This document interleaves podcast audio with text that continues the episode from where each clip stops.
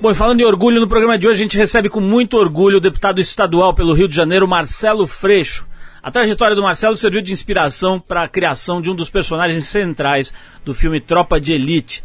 E atualmente ele tem se destacado na luta pelos direitos humanos e contra a corrupção. Para começar, foi o cara que lançou a ideia da CPI das milícias no Rio de Janeiro, para lidar com aqueles tipos, né, aquelas figuras que comandam as atividades ilícitas em boa parte das comunidades cariocas. Fica atento aí que o papo é bem interessante, você vai entender um pouco melhor o funcionamento desse país hoje aqui. Vai poder conhecer melhor as ideias de um dos homenageados do Prêmio Trip Transformadores desse ano, que é o Marcelo Freixo, que foi candidato a prefeito lá no Rio de Janeiro. Bom, a gente vai abrir o programa com música como a gente faz sempre. Vamos de Meyer Hawthorne, a faixa Let Me Know do disco Strange Arrangement de 2009. Depois da música, a gente volta agora sim com o deputado estadual Marcelo Freixo, um cara que resolveu encarar de peito aberto a criminalidade carioca e brasileira.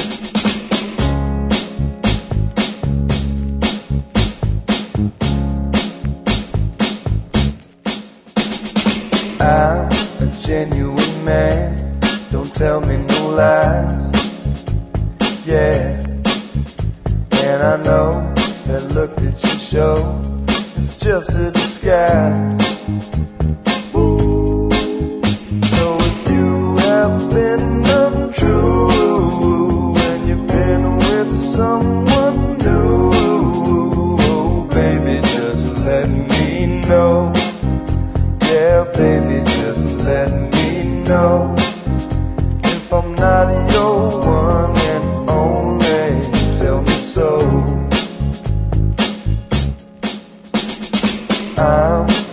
logical man, don't wanna play games.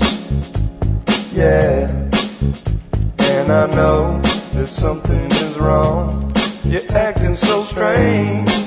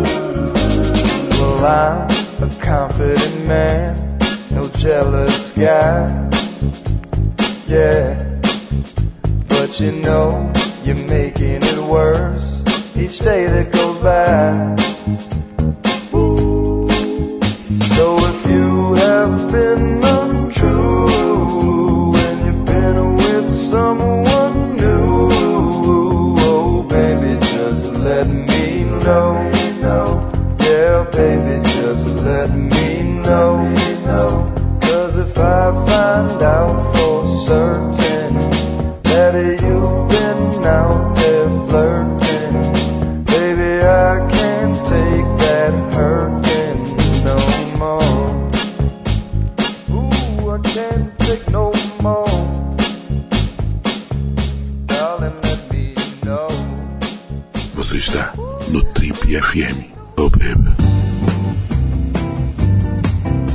Nosso convidado de hoje nunca foi preso, mas já passou um bom tempo na cadeia. Deputado estadual do Rio de Janeiro pelo PSOL, sua trajetória inspirou a criação de um dos personagens centrais da franquia Tropa de Elite, um dos filmes mais importantes e mais assistidos do cinema brasileiro.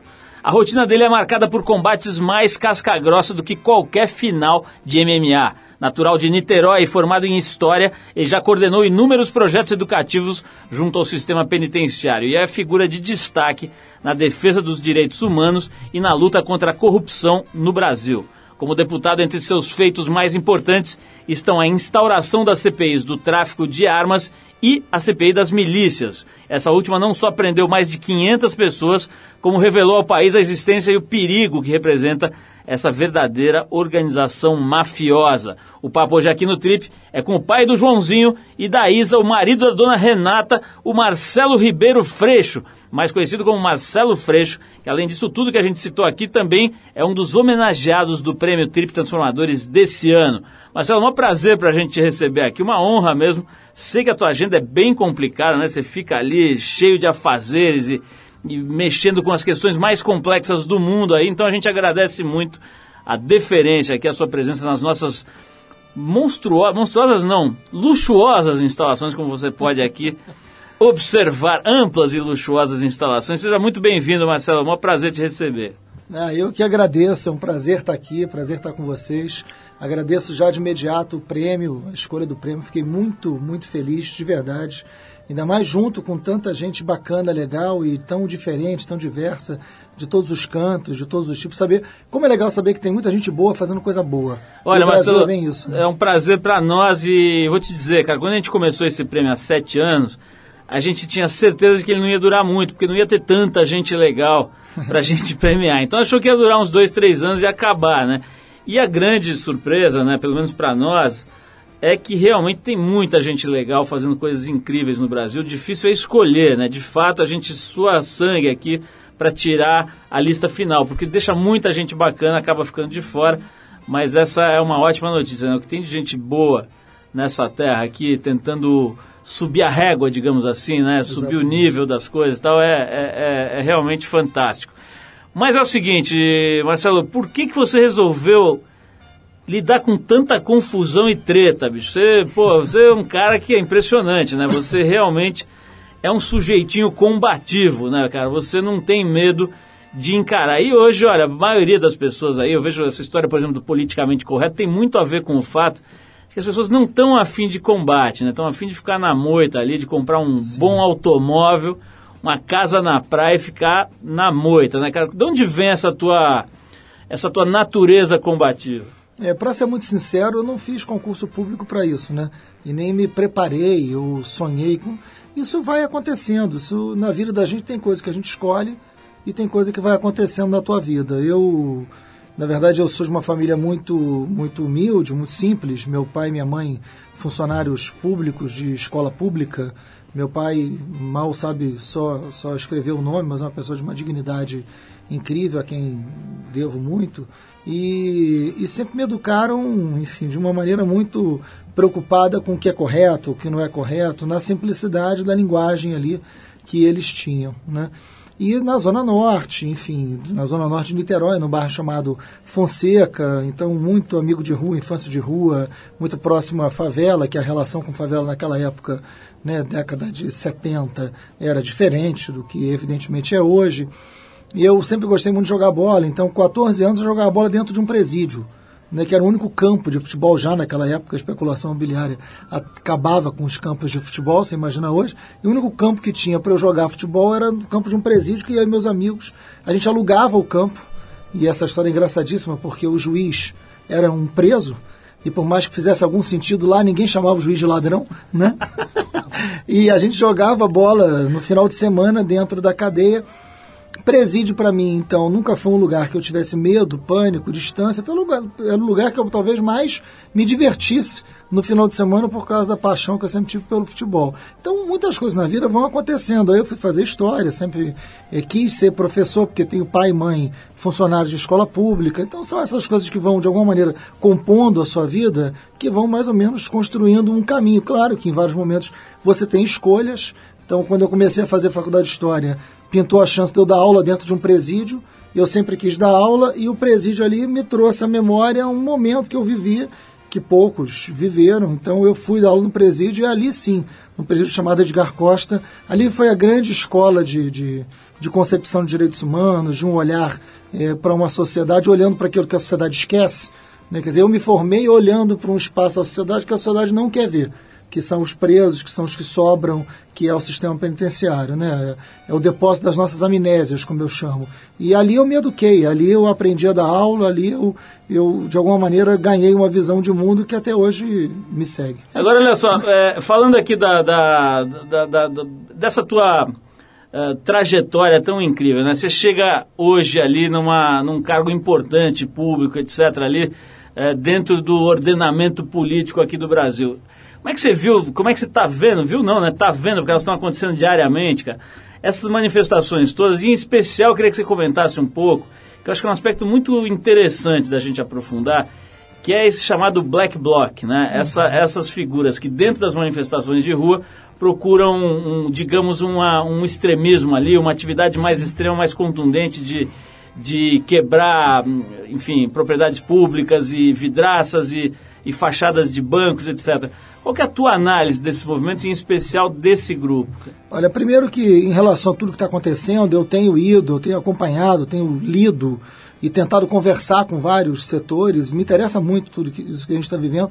Eu acho que todo o nosso sistema cognitivo está em crise. Né? É, se nós olharmos assim, o que aconteceu no Brasil em 68, o que aconteceu no Brasil na luta pela direta já, o Fora Collor, são movimentos incríveis da história recente, mas nada disso serve para ajudar a entender o que está acontecendo hoje. É diferente. Né? Esse movimento de rede, de rua, esse movimento de massa em tempos de internet tem uma outra lógica de comunicação. Eu acho equivocado aqueles que acham e têm a concepção de que a internet é um espaço solidário, é solitário, perdão, não é. A internet é um espaço coletivo, de alguma maneira, é uma outra lógica de coletividade, mas é um espaço compartilhado e tem um sentimento de indignação muito forte né? que na verdade é um movimento muito mais indignado do que organizado. O movimento de 68 era um movimento organizado. O movimento contra o Collor, de alguma maneira, era indignado, mas tinha organização, tinha liderança. Direta já é uma coisa. Hoje não. Hoje é um movimento de indignados. A indignação é maior do que a capacidade de organização. Por isso, inclusive, não querem bandeiras, não querem partidos. É algo novo que a gente tem que aprender muito mais. Do... Tem muito mais pergunta do que resposta. Essa tentativa de desqualificar setores do movimento, tentando aí implementar um comportamento aceitável ou não, com a lógica de dizer são vândalos, não ajuda. Não ajuda. Eu acho que é um, é, um, é, é, lamentável isso que acontece. Não, não, depende se você concorda ou não. Não estou dizendo que a gente tem aqui. Com... Eu acho que o que a gente tem que fazer é não bancar o papel do juiz da moral e do juiz que pode dizer o que está certo ou o que está errado no momento em que o mundo está de perna para o ar.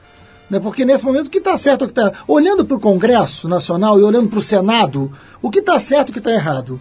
Né? Então, na verdade, tem uma, eu acho que tem duas coisas que entraram numa crise profunda e que de alguma maneira se relacionam a todas essas manifestações. É uma, um modelo de governabilidade calcado num sistema absolutamente mercantil de fazer política, onde as siglas partidárias são grandes instrumentos de negócios, onde os partidos se juntam para gerar mais tempo de TV em troca de cargos públicos diante de uma grande mercantilização do financiamento privado de campanha.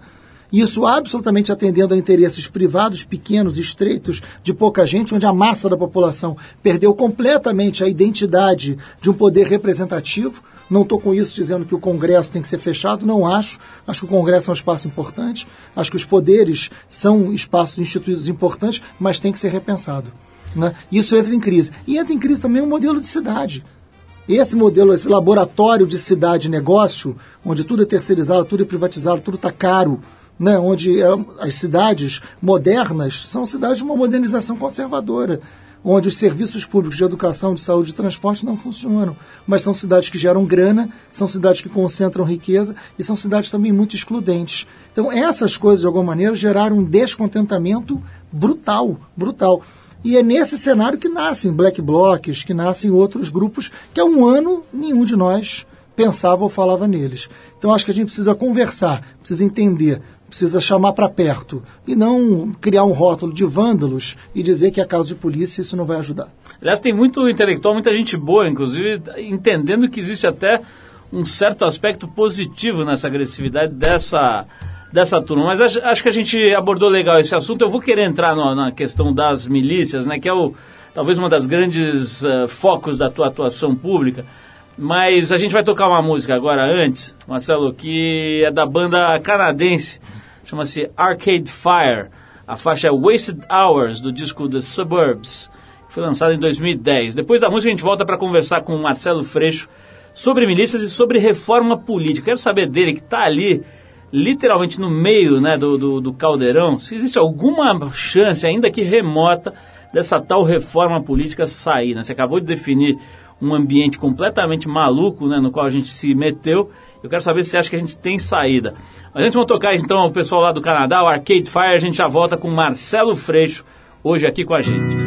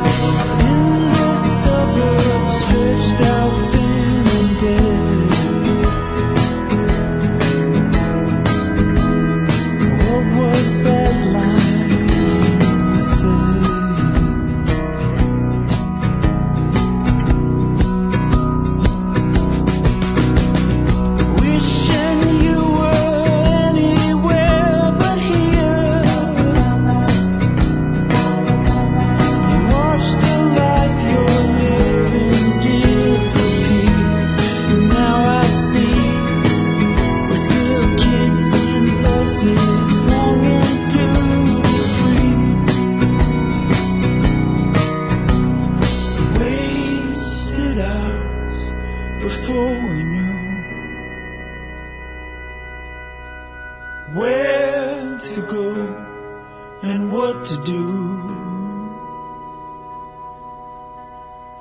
Wasted hours that you make new and turn into a life that we can live. Você está no Trip FM.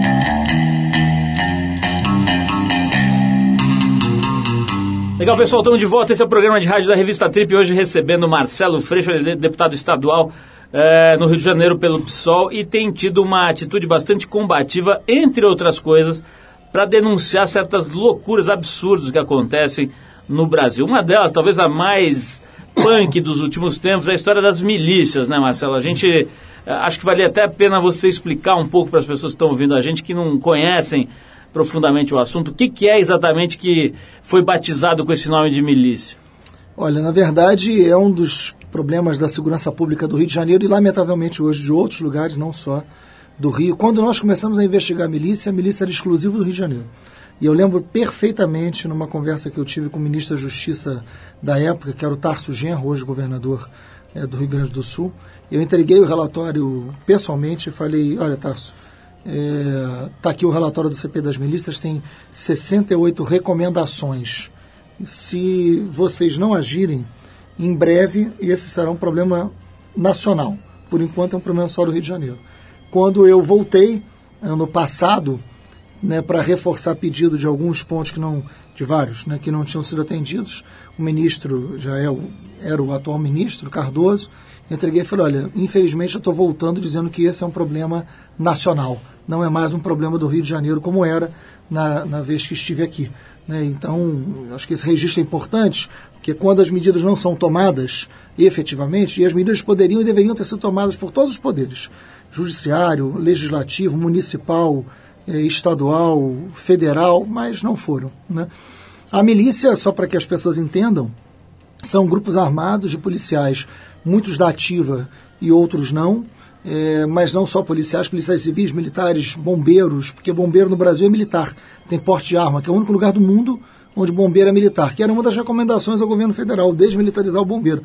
Em que momento que um de nós precisa do bombeiro né, e ele vai armado? Né? Não, não precisa ter arma.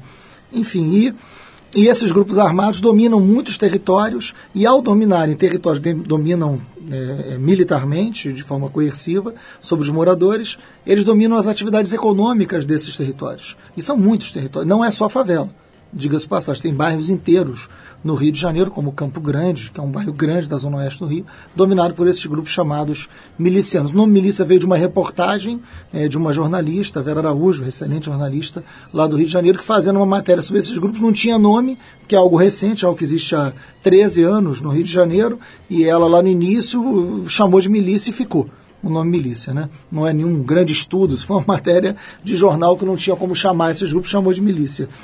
E eles dominam vários territórios e dominam atividades, como, por exemplo, transporte alternativo, as vans, né? e aí diante de um sistema público de transporte caótico, as vans acabam né, não sendo complementar, sendo muitas vezes o único que se tem. É, dominam distribuição de gás, dominam entretenimento, que são as TVs a cabo, que desviam os sinais e dominam e cobram taxa, e fazem a taxa de segurança que é, na verdade, eu lhe protejo de mim mesmo. Né? Você paga pelo medo que você tem, você não paga de um outro, você paga deles. Né? Esse, esse, isso gera muito dinheiro. Nós investigamos essas milícias, a CPI foi em 2008, nós quebramos, porque a CPI é um instrumento importante, por isso que não pode ser banalizado. A gente quebrou sigilo bancário, telefônico, enfim, a gente teve acesso aos dados da máfia, e é máfia porque são agentes públicos da segurança que agem por dentro do Estado, não se veem como criminosos, pelo contrário, né, tem braço político, tem projeto de poder, elegeram vereadores, deputados, boa parte deles foram, eles foram presos, mas eles têm projeto de poder e eles, quando dominam, eles disputam opinião. Eles sempre se colocam como garantidores da ordem contra o tráfico. Nenhuma máfia do mundo acontece fora do Estado. As grandes organizações criminosas só existem se acontecerem dentro do Estado. Por isso que eu digo que o grande crime que a gente tem que se preocupar não é o paralelo, porque o paralelo está fora, é o dentro. Né? O perigoso crime é o que está dentro do Estado. Né? E esse que é mais difícil combater, né? porque ele está dentro, ele está do teu lado. Não é o cara né, com sandália havaiana, desdentado no morro, dizendo é nós que é a grande ameaça à segurança pública. E esse muito facilmente pode ser enfrentado de várias formas. Né? As mais, das mais legais às menos, e o histórico né, das grandes cidades brasileiras mostram isso. Mas sempre que o Estado quis enfrentá-los, de uma maneira ou de outra enfrentou. O problema é quando o crime está dentro do Estado, porque aí tem caráter de máfia, de organização criminosa. Foi isso que a gente enfrentou. Foram sete meses de investigação. Nós indiciamos centenas de pessoas, comprovadamente. Conseguimos as provas que depois entregamos ao Ministério Público e à Polícia Civil, que gerou uma quantidade enorme de prisões. Entre as prisões, tem lá a prisão de vereadores e de deputados, que conviviam comigo na Assembleia Legislativa. nesse aspecto policial, houve um grande avanço. Os líderes de milícia no Rio de Janeiro hoje estão todos presos e continuam presos condenados. Agora, as nossas recomendações para quebrar a espinha econômica, para ir lá no eixo econômico e territorial para tirar deles a fonte de grana, isso o governo não fez. Então as milícias continuam existindo, com menos poder político, mas com mais territórios e com o mesmo poder econômico. Esse é um desafio ainda presente no Rio de Janeiro e, infelizmente, em outros lugares do Brasil também. Você citou o filme, né? Eu queria falar um pouco sobre isso, né? em que medida esse filme mudou, mexeu com a tua vida e de que maneira ele ajudou ou atrapalhou esse trabalho da CPI, das denúncias, etc. Mas antes a gente vai tocar mais um som aqui. A gente vai agora de Erasmo Carlos, a faixa é Mar Vermelho, daquele disco bem bacana do Erasmo chamado Rock and Roll lançado por ele em 2009. Vamos de música e daqui a pouquinho a gente volta com o Marcelo Freixo falando sobre o filme Tropa de Elite 1 e 2, né? Ele inspirou um personagem, a própria atividade toda de, de denúncia sobre a CPI é a razão de existir do segundo, do segundo episódio, do segunda, da segunda versão aí do Tropa de Elite. Vamos de Erasmo Carlos, a gente já volta com o Marcelo Freixo, hoje com a gente aqui no Trip FM.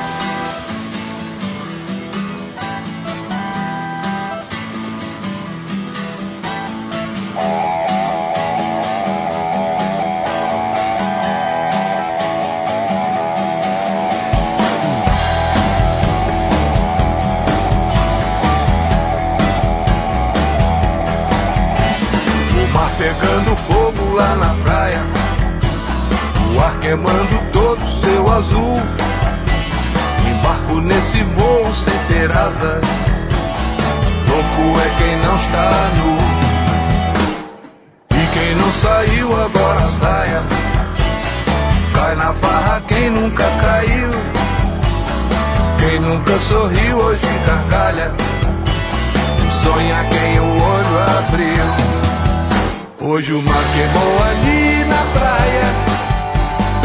Hoje ninguém vai dormir. Hoje o dia não acaba. Se olhar olho no olho é jogar algo no fogo, é queimar o que enrolou.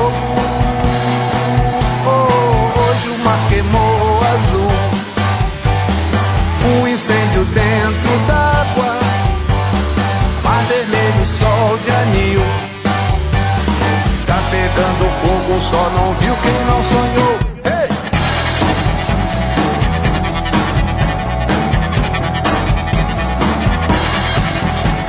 O mar pegando fogo lá na praia, o ar queimando todo seu azul.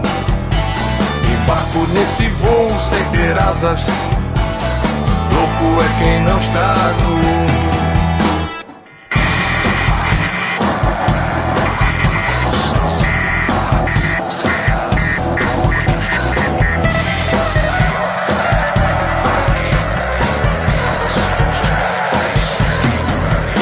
Hoje o mar queimou ali na praia.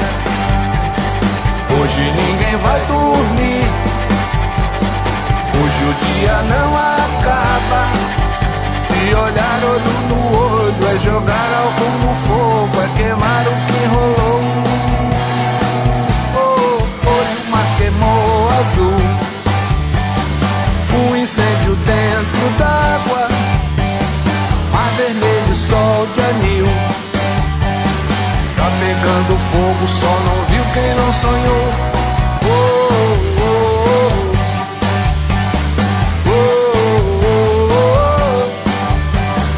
oh, tá pegando fogo, só não viu quem não sonhou. E quem não saiu agora saia. Cai na farra quem nunca caiu.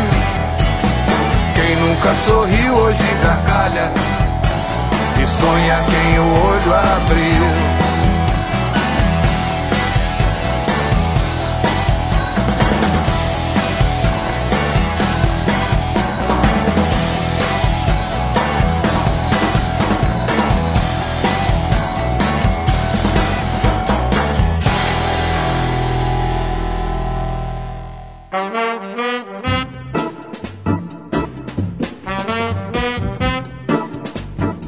Bom, estamos de volta aqui. Essa é mais uma edição do programa Trip FM, programa de rádio da revista Trip. Hoje recebendo o premiado desse ano, homenageado desse ano com o prêmio Trip Transformadores. Vai receber o prêmio agora no final do ano, Marcelo Freixo, que é deputado estadual lá no Rio de Janeiro e inspirou um personagem de um dos filmes mais importantes da história do cinema brasileiro, certamente, e acho que ainda é, se não for a maior, uma das maiores bilheterias de todos os tempos no cinema nacional. Estamos falando do Tropa de Elite.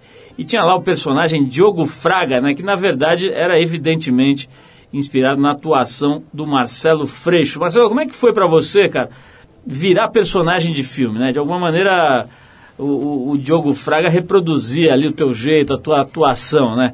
Você gostou disso? Foi um processo legal? Foi positivo? Teve inconvenientes? Como é que foi essa passagem na sua vida? Não, foi, foi interessante. O Padilha, que é o diretor do filme, o Marcos Prado, que é da produção, é, já eram meus amigos há bastante tempo. Né?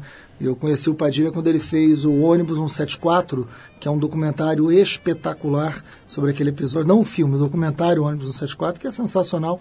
E ali eu conheci o Padilha, a gente participou de muitos debates juntos, a gente ficou muito amigo, ele fez o Tropa 1. É, o Tropa de Elite 2, quando o Padilha resolve fazer, ele me chama para conversar, é, pede ajuda e fala, olha, eu acho que a CPI das milícias foi o que de mais importante aconteceu na segurança pública do Rio de Janeiro, e eu quero que o Tropa de Elite 2 conte um pouco essa história e queria que você ajudasse. Eu ajudei, ajudei como, como voluntário, não tem qualquer participação, só quis ajudar como, como, como amigo.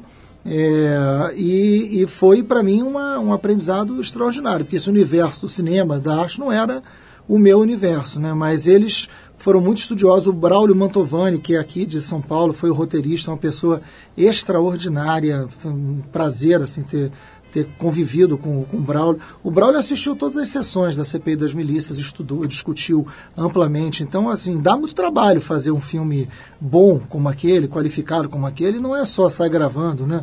E tem boas ideias. Dá o Irandir Santos, que é um ator que, que, enfim, eu tenho um carinho muito grande por ele, que fez o personagem do Diogo Fraga, ele foi comigo no Bangu 1 né, ele, a gente tomou sei lá quantos cafés né, da manhã juntos, foi na Assembleia Legislativa, frequentou as sessões, então, enfim, a gente ajudou muito ali naquele, naquele laboratório que era o filme, e o filme foi muito fiel. Acho que o filme é, ele consegue passar um, um, retrato da situação social, da segurança pública, com uma profundidade rara é, no cinema. Eu sempre brinco dizendo que a parte das relações pessoais é uma ficção do Padilha. Ainda bem, eu nunca, a Renata, minha companheira, minha mulher, nunca foi casada com o Capitão Nascimento, né? Graças a Deus, isso é uma é uma ficção pura do Padilha, mas... Nem com Wagner Moura, né? Muito menos com Wagner, ainda seria bem. Seria muito também. pior. Não, seria um horror, né? Imagina. Quero falar de um outro aspecto dessa, dessa história da CPI das milícias. Em dezembro de 2011, você deu uma entrevista aqui pra gente, para as páginas negras da Trip, e falou sobre as ameaças que você vinha sofrendo naquela altura, né? Negócio bem pesado. Dá para imaginar, né, cara? Olha com quem você mexeu, né? Polícia, milícia e nego que está preso, nego que está solto, quer dizer, pior espécie de criminoso ali, que não tem nenhum escrúpulo, nenhum tipo de valor e tal, enfim. É, você falou, inclusive, que teve que dar um tempo do Brasil, né? Você teve que dar uma, uma saída daqui para a poeira baixar um pouco para poder voltar, né? Como é que está isso hoje, Marcelo? Mudou, mudou bastante? Você está se sentindo mais seguro ou continua ainda debaixo de, de pressão e de, de ameaça? Não, primeiro, assim, eu não, eu não gosto de ficar me vitimizando com isso, porque eu fiz aquilo que eu sabia que eu estava fazendo, foi uma escolha. Eu sabia que, que as consequências não seriam simples, é, só que eu também não vou naturalizar a possibilidade da barbárie e vou me cuidar, vou cobrar que eu possa fazer o meu trabalho, que eu não fiz nada além do que era minha obrigação. Nada além do que era minha obrigação como parlamentar fazer. Né? Agora, foi, foi muito barra pesada em 2011 porque as prisões continuavam acontecendo. Nós tivemos a morte da Patrícia Cioli, uma juíza é, muito firme, uma pessoa que eu tinha um respeito é, muito grande. Até hoje eu convivo encontro lá com a sua família. Eu participei de um ato no domingo, dia dos pais, com a família do Amarildo, e o Mike, filho da Patrícia, estava com a gente lá prestando solidariedade aos filhos do Amarildo, que é um negócio incrível, né? Ver essas tragédias se, se encontrando. A gente não pode achar que isso é normal, né? Não, não dá. Isso é, é muito inaceitável. E a Patrícia foi assassinada, brutalmente assassinada, em agosto. Né, nós, em agosto de 2011. E tem nós... a história da munição da PM, né? Sim, sim. A Patrícia foi assassinada com as armas e com a munição da Polícia Militar. Aquilo não, aquilo não foi um descuido, aquilo foi um recado. Aquilo foi um recado ao Poder Judiciário. Olha, não mexam comigo que acontece isso. Fuzilaram uma juíza na porta de casa usando as armas e a munição do Estado olha o que está acontecendo. Ousadia é pouco, né? Olha o que está acontecendo. Isso foi em agosto. Aí chega setembro e entra em outubro. Quando entra em outubro, eu, as ameaças que eu sempre sofri, elas triplicaram. E ameaças muito semelhantes no modelo que a Patrícia recebia. Eu nunca recebi ameaça direta, nunca me ligaram dizendo que iam fazer o que é pior, porque quando fazem isso é porque querem que você deixe de fazer alguma coisa.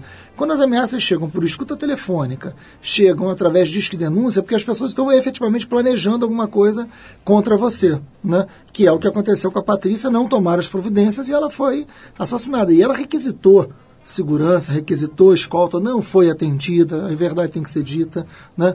E, e, isso começa a acontecer comigo, quer dizer, dava clara a sensação que eu era o próximo. Né? Depois da Patrícia, eu seria o próximo. Matar uma juíza não vai matar um deputado por causa de quê?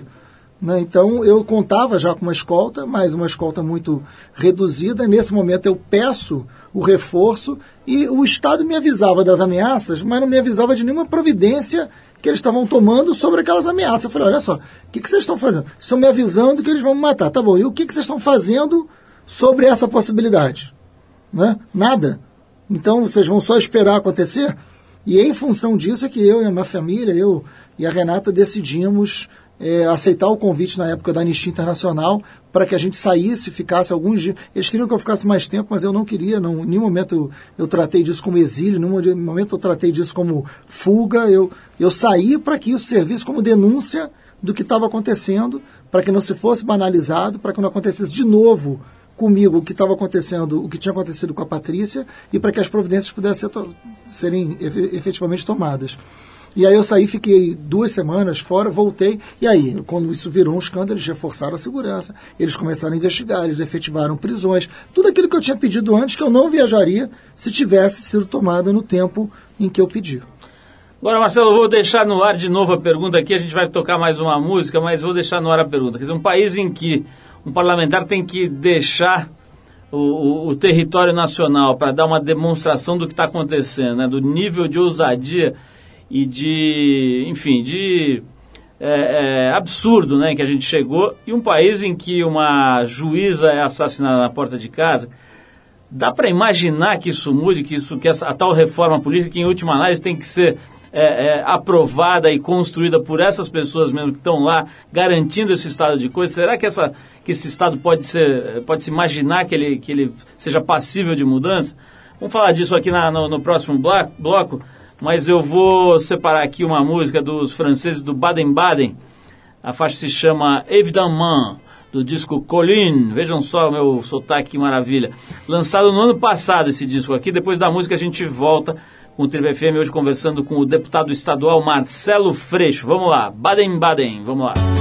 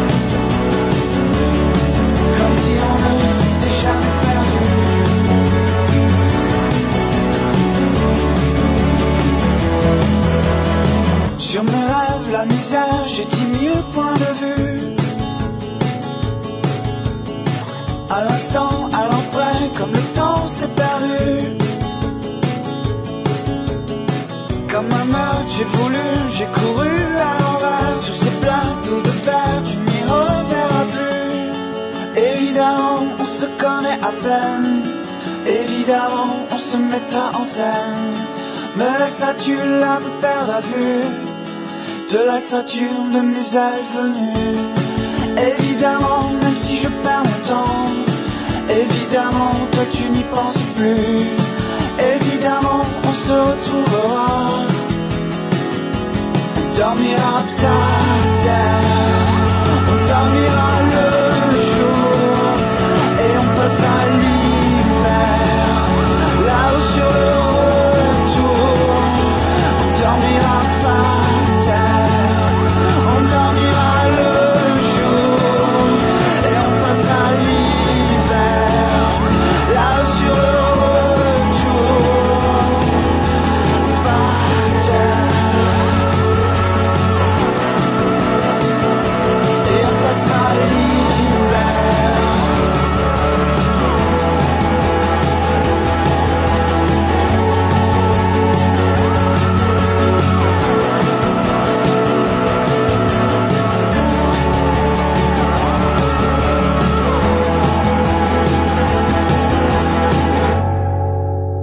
Você está no Trip FM.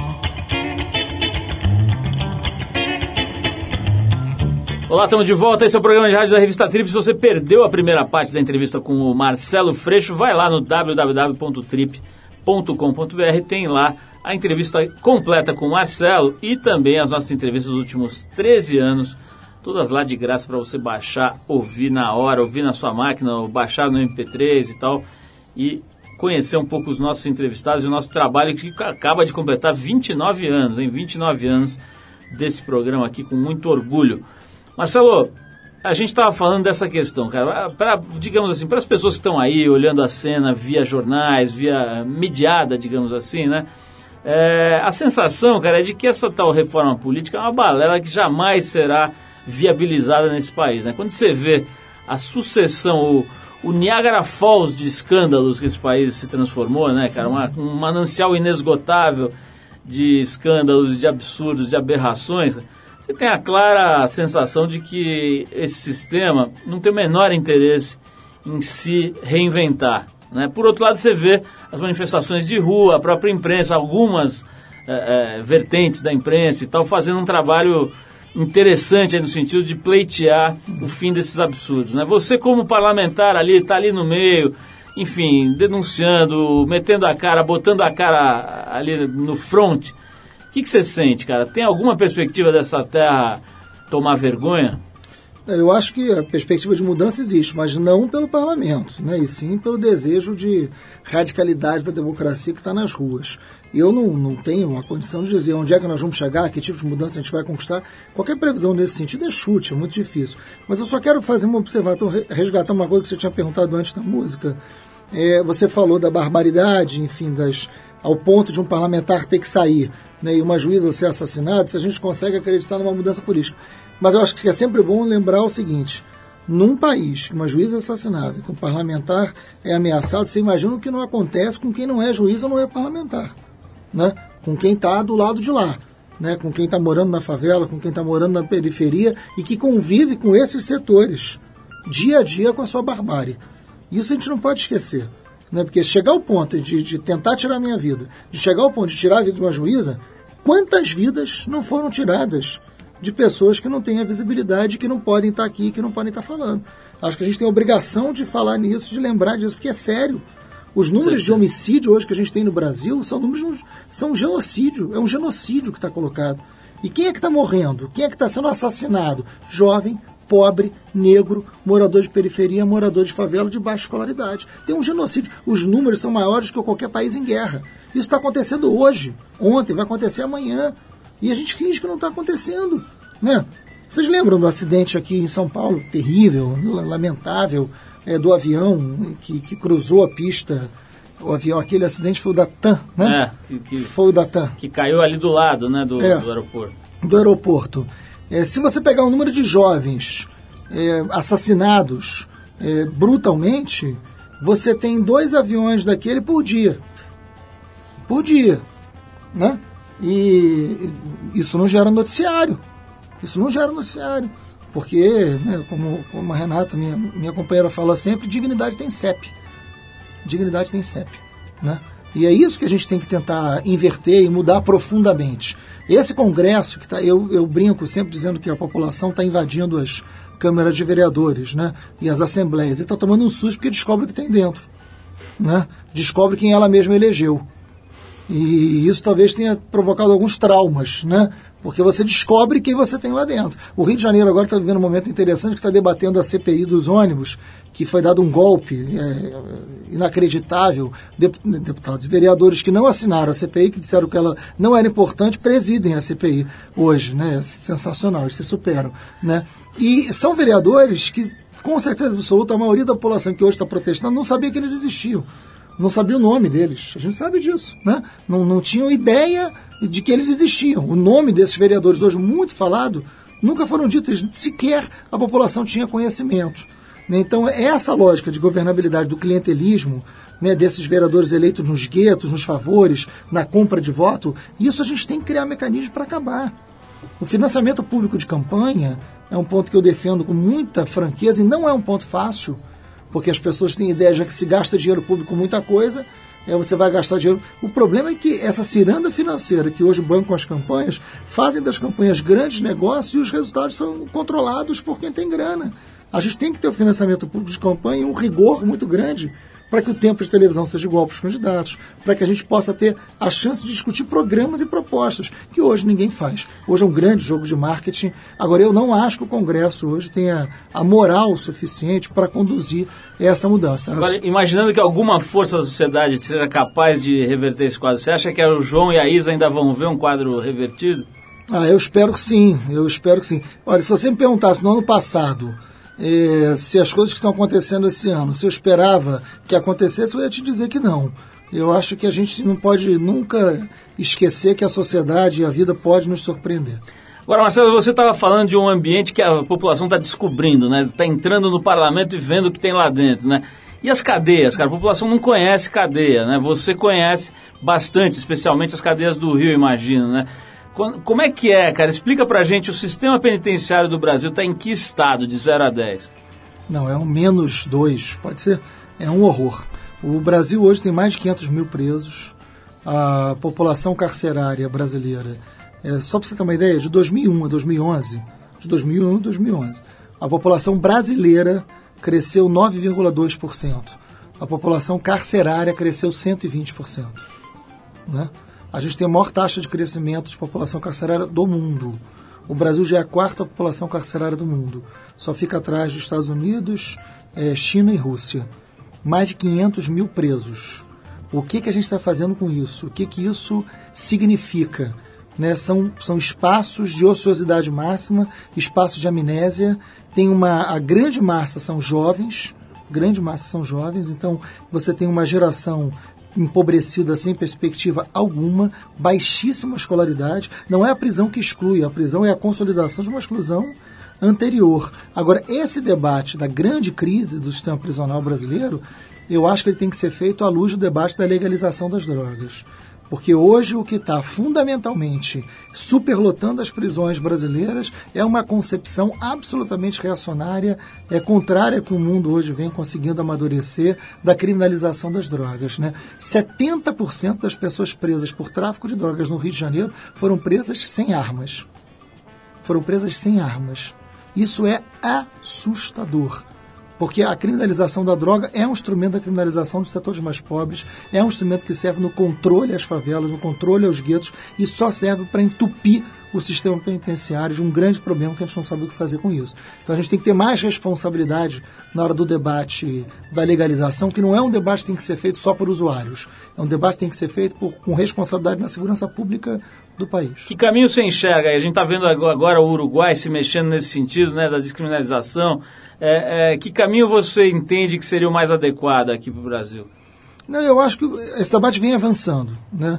Mas ao mesmo tempo a gente tem tido retrocessos. A gente tem uma quantidade maior de gente falando sobre isso, a gente tem canais é, de comunicação abertos como não tínhamos antes é, sobre isso, mas ao mesmo tempo a gente tem a aprovação da lei do Osmar Terra é, no Congresso, que é um brutal retrocesso na política é, é, de drogas do Brasil, que vai para as clínicas terapêuticas, que trata é, num processo de criminalização, trata como doença ou num processo de criminalização. Enfim, você Hoje a gente não vê um avanço da saúde pública no, no, debate das drogas. Você vê um processo hoje muito pouco transparente de, no que diz respeito a esse debate nas escolas ou na debate nas, na sociedade, porque é fundamental você romper com romper com os dogmas, né? Essa ideia, não, mas a sociedade vai consumir muita droga. Tem que romper com a hipocrisia. Hoje, quem quer consumir a droga, consome. Hoje, quem quer consumir a droga, consome. A droga está sendo oferecida, ela está colocada na sociedade. Né? O que a gente tem que fazer, e aliás, eu acho, eu tenho uma esperança muito grande que a gente reduza o consumo de drogas legalizando a droga. Porque você tem o controle dessa venda, porque você tem a possibilidade de campanhas esclarecedoras do que significa. Vamos dar um exemplo concreto: o cigarro. É uma droga legalizada. O consumo de cigarro vem diminuindo. Por quê? Porque ele foi proibido? Ou porque se teve uma estratégia de enfrentamento ao tabagismo com propagandas com algum nível de eficácia e reduziu. O álcool é um grande problema, talvez um dos maiores problemas que a gente tem em termos de droga. Né? A juventude hoje que consome uma quantidade muito grande de álcool.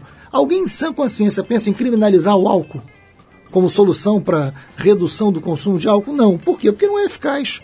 Então a gente tem que ter mais coragem para romper com essa hipocrisia e fazer esse debate das drogas à luz de uma outra política de segurança e política de saúde. Genial, Marcelo. Olha, quero agradecer muito a tua presença mais uma vez. A gente vai se encontrar em novembro lá no Prêmio Trip Transformadores. As pessoas que quiserem conhecer um pouco melhor da biografia do, do Marcelo podem, claro, fazer pesquisas aí no Google, mas pode entrar também no site da Trip. Tem as páginas negras com ele, que foi uma entrevista muito bacana em 2011. E tem agora no site do Trip Transformadores uma série de informações também sobre a trajetória brilhante deste jovem que é casado com a pequena Renata, que fica fazendo, digitando coisas no, sei lá, nas redes sociais, escrevendo sem parar. Ela escreve muito rapidamente, que eu percebi, e é pai do João e da Isa, não é isso, Marcelo? É isso, Obrigadíssimo pela tua presença, parabéns de verdade por toda essa, essa coragem, essa combatividade, essa inteligência que você deixa muito evidente no seu trabalho, na sua atuação pública. Parabéns mesmo, a gente encerra o papo com o Marcelo com uma música em homenagem a ele. A gente vai de Rolling Stones e a faixa Street Fighting Man, do disco Beggar's Banquet, de 1968. Bom, vou traduzir para aqueles que faltaram as aulinhas do seu lap. Street Fighting Man é o cara que briga na rua, né? É uma brincadeira aqui com o Marcelo, mas de fato é um cara que não tem medo das brigas mais pesadas que podem existir na sociedade brasileira. Marcelo, de novo, brigadíssimo. Eu e que agradeço. vamos dedicar aqui o nosso septuagenário, né? O Mick Jagger acabou de fazer 70 anos, Verdade. cantando pra você e pros seus admiradores Street Fighting Man. Vamos nessa, obrigado.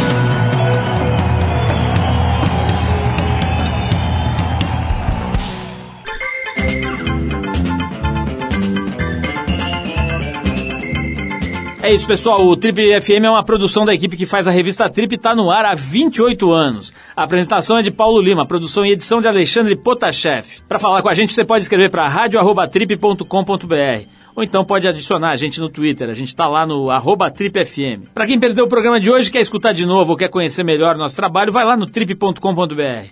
Lá você vai encontrar um arquivo com centenas de entrevistas feitas por aqui nos últimos 12 anos. Você pode baixar essas entrevistas para escutar a hora que quiser, onde quiser. Você também pode acessar esse arquivo pelo nosso aplicativo para o iPhone. É só procurar lá na Apple Store, que ele é gratuito. Na semana que vem a gente volta nesse mesmo horário com mais uma edição do Trip FM. Abração e até a próxima.